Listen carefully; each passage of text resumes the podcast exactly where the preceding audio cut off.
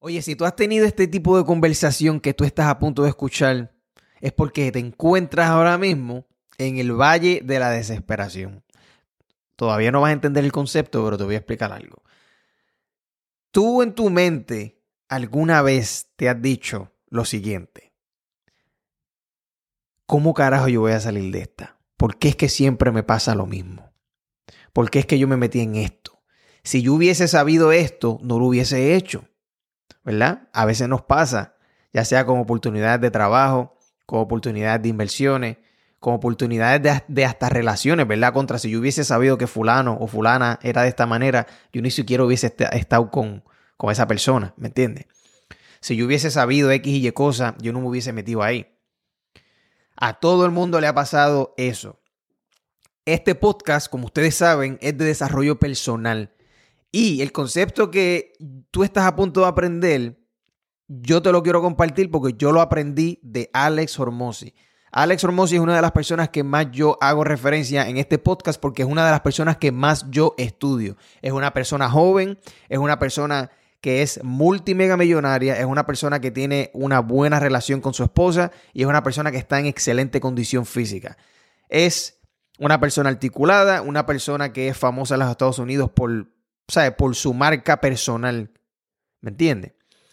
Y Alex Olmosi a mí me ayudó a entender este concepto de lo que es el valle de la desesperación y cuáles son los ciclos del vicio, ¿verdad? De una persona que se encuentra en el vaivén de oportunidades. Cuando digo vaivén de oportunidades, son personas que hoy están haciendo algo, hoy quieren dedicarse, por ejemplo, a, algo relacionado con un negocio de, de carros y, lo, hablas con ellos tres meses después y te dicen, no, ahora estoy tratando de vender ropa. Eh, no, este, ahora estoy tratando de conocer a fulano, por ejemplo, en el mundo de las relaciones. Están con una persona, empezaste a conocer a fulano de tal, estás bien emocionado, estás tranquilo, ok, de repente te lo encuentras cuatro meses, ah, no, ya yo dejé de hablar con fulano de tal, eh, pasó X y Y cosa, ahora estoy ah, hablando con otra persona, ¿verdad? Ese vicio es lo que nos mantiene atrasados. Ese vicio es lo que nos mantiene atrasados y, ¿verdad? Pasaste los 20, pasaste los 30, los 50 y te encuentras en el mismo ciclo de la desesperación. Y te voy a explicar este concepto para que cuando tú lo apliques sepas en qué etapa tú estás de ese ciclo y cómo romper el ciclo. O sea, cómo romper ese patrón de comportamiento que te mantiene estancado. So, antes de eso, yo quiero compartirle una frase, de hecho, de, de Martin Luther King, que ustedes ya saben quién es Martin Luther King, dice, en los momentos de desesperación, nunca debemos perder de vista nuestra persistencia. Y siempre debemos mantener la esperanza. ¿Verdad? Eso es una buena frase de Martin Luther King. Mira lo que dice Ana Frank. Ana Frank también, ustedes me imagino que han escuchado su nombre, pero dice, el desespero nunca ayudó a nadie a salir de una situación difícil. Nunca. El desespero nunca ayudó a nadie a salir de una, de una situación difícil.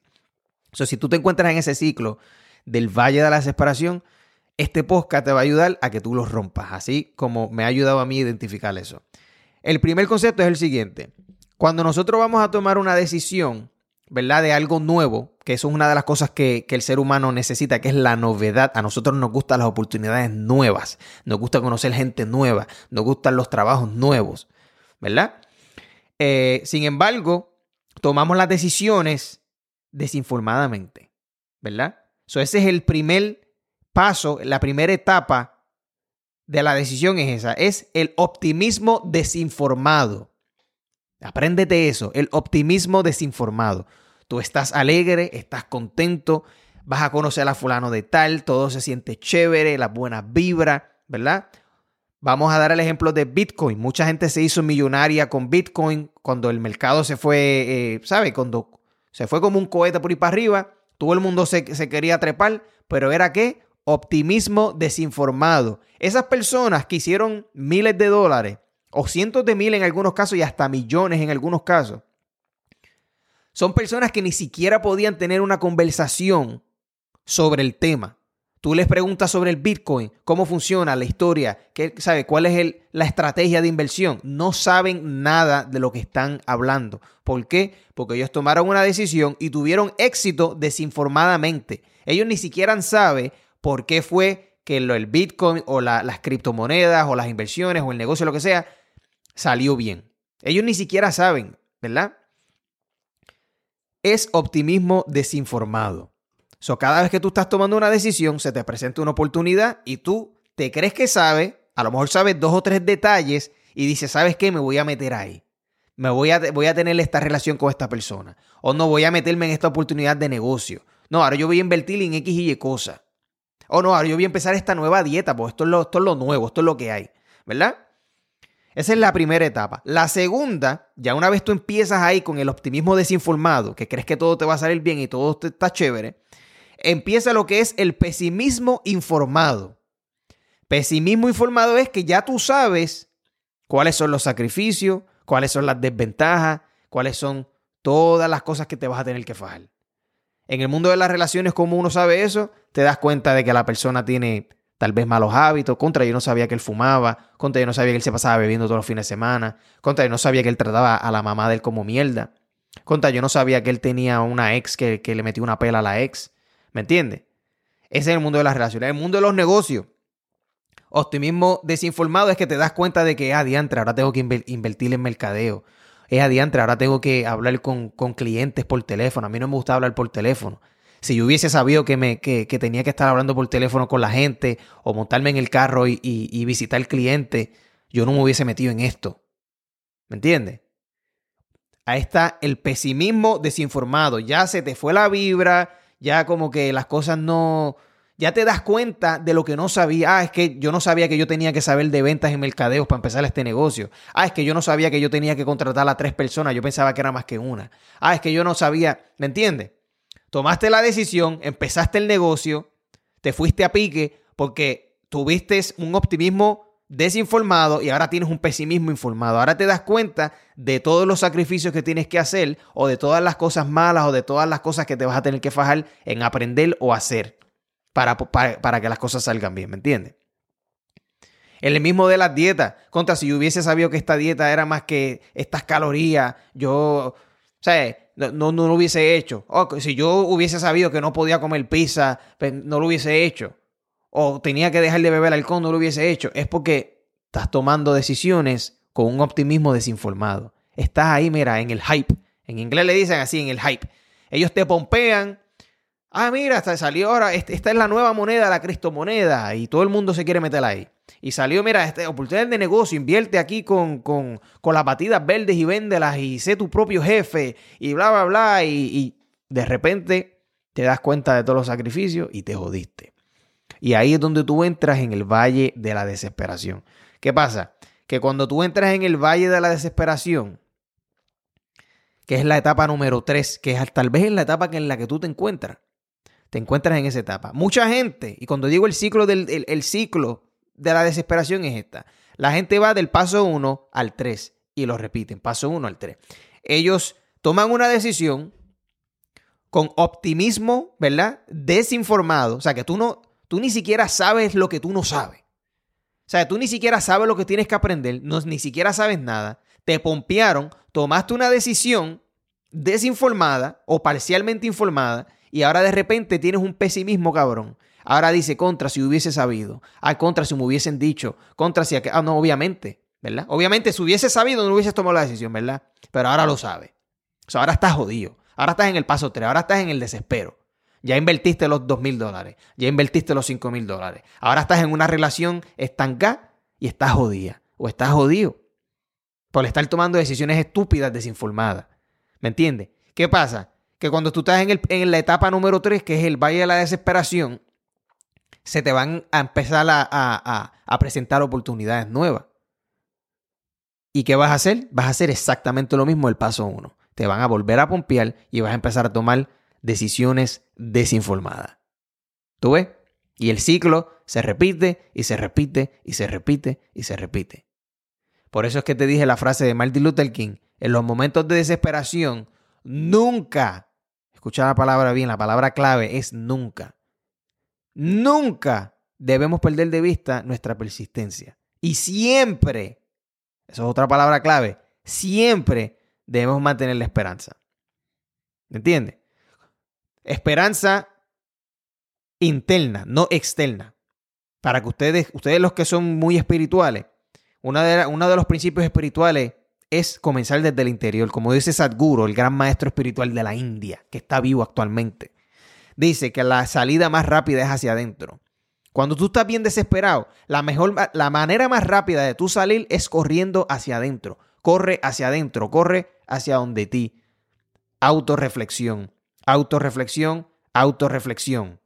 Ya lo he dicho ya mil veces en los podcasts, por eso es que yo estoy aquí haciendo reflexiones en los podcasts. Sin Gaby, yo solo hablando contigo para que ustedes reflexionen conmigo. ¿Me entiendes? ¿Qué pasa? Si tú tienes esto, si tú te das cuenta de que tú nunca debes perder de vista la persistencia, de que, ok, voy a seguir para adelante, hay una manera de hacerlo, hay otras personas que son exitosas, hay otras personas que lo han hecho, hay otras personas que lo están haciendo ahora mismo, personas que empezaron por debajo de mí, personas que empezaron al mismo nivel que yo y están teniendo éxito. Y eso aplica en todo, en las dietas, en las relaciones, en las finanzas, en el trabajo, en todo. Hay personas que empezaron más jodido que tú. Tal vez tú no los conoces porque no son panas tuyos. Pero sí, en otros países hay personas que emigraron. Hay personas que emigraron. Mira esto, reflexionen esto por un momento. Hay personas que emigraron de un país mega pobre, de allá de, de, ya sea de África o de Sudamérica, de lo que sea, que emigraron a otro país y empezaron desde cero y ahora mismo están más adelante que tú. Y están hasta más adelante que yo. ¿Por qué? Ah, que tienen suerte. No, es que no tienen. Ellos empezaron más jodidos que tú. ¿Me entiendes? Porque ellos no se dejan llevar por el valle de la desesperación. Una vez tú te das cuenta de que hay otras personas que sí lo están haciendo, tú tienes que usar el ego a tu favor. Tú tienes que tener la capacidad de decir, ¿sabes qué? Si este mamá lo hizo, yo lo puedo hacer. Si este mamá aprendió eso en seis meses, pues tal vez yo lo puedo hacer también, aunque me tome un año. A lo mejor tú tienes una actitud donde tú dices, mira, es que yo soy un poco lento, yo ya quisiera yo aprender rápido, lamentablemente yo no aprendo rápido, yo me tardo con cojones en aprender. Pues mira que se joda, si aprendes lento, hazlo lento. Si tú no puedes hacer algo rápido, hazlo lento. A nadie le importa. ¿Me entiendes? La gente no está pensando en ti. La gran mayoría de la gente no está pensando en ti, en qué tan rápido tú lo estás haciendo.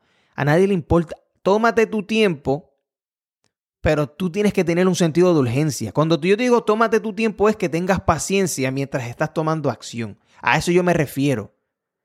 Ten paciencia mientras estás tomando acción. Si tú estás teniendo paciencia sin tomar acción, eres un pendejo y un morón.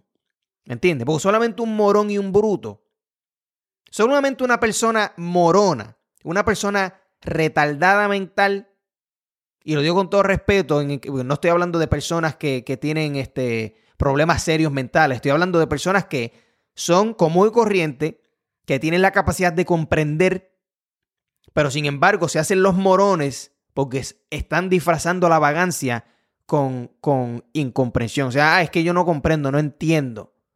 No es que eres vago con cojones. Tú sabes exactamente lo que tienes que hacer y estás teniendo la esperanza de que tal vez haya algo que sea más fácil. Y no la hay. ¿Me entiendes?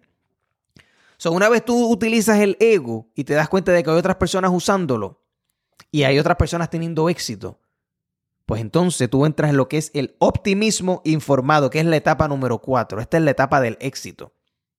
Y para que no te pierdas, te la voy a repetir. La primera etapa es optimismo desinformado. O sea, tú estás desinformado y estás pompeado. Esa es la etapa número uno. Estás desinformado y estás pompeado. Al igual que cuando conoces una mami bien linda, cuando conoces un tipo que está súper, súper chulo, diantre, que chévere, me trata cabrón el tipo, estás teniendo un optimismo desinformado. Ahí me llegó un texto, mi gente, mala mía. Me llegó un texto. Pero anyway, esa es la etapa número, eh, número uno, optimismo desinformado. Número dos, pesimismo informado. Una vez ya entraste en el apogeo, te das cuenta de que las cosas no eran como tú pensabas y te empiezas a decir contra, si me hubiesen dicho, pues yo no me hubiese metido. O si yo hubiese sabido de y cosas, no lo hubiese hecho. Pues mira, muy tarde. Ya estás en la etapa número, en la etapa número 3 cuando ya tú te estás hablando de eso. Cuando ya tú estás teniendo esas conversaciones internas, tú estás en la etapa número 3 que estás en el valle de la desesperación. Ahora tú no sabes cómo salir de la relación contra el que tengo que hablar con él. Yo no sé cómo decírselo. Ay, es que yo no, no sé ni cómo carajo. Ya yo me metí aquí, ya yo invertí 5 mil pesos en esta mierda. Y ahora, ahora tengo que quedarme jodido porque si ya invertí los chavos, pues tengo que quedarme aquí. ¿Me entiendes? La etapa número 4, optimismo informado.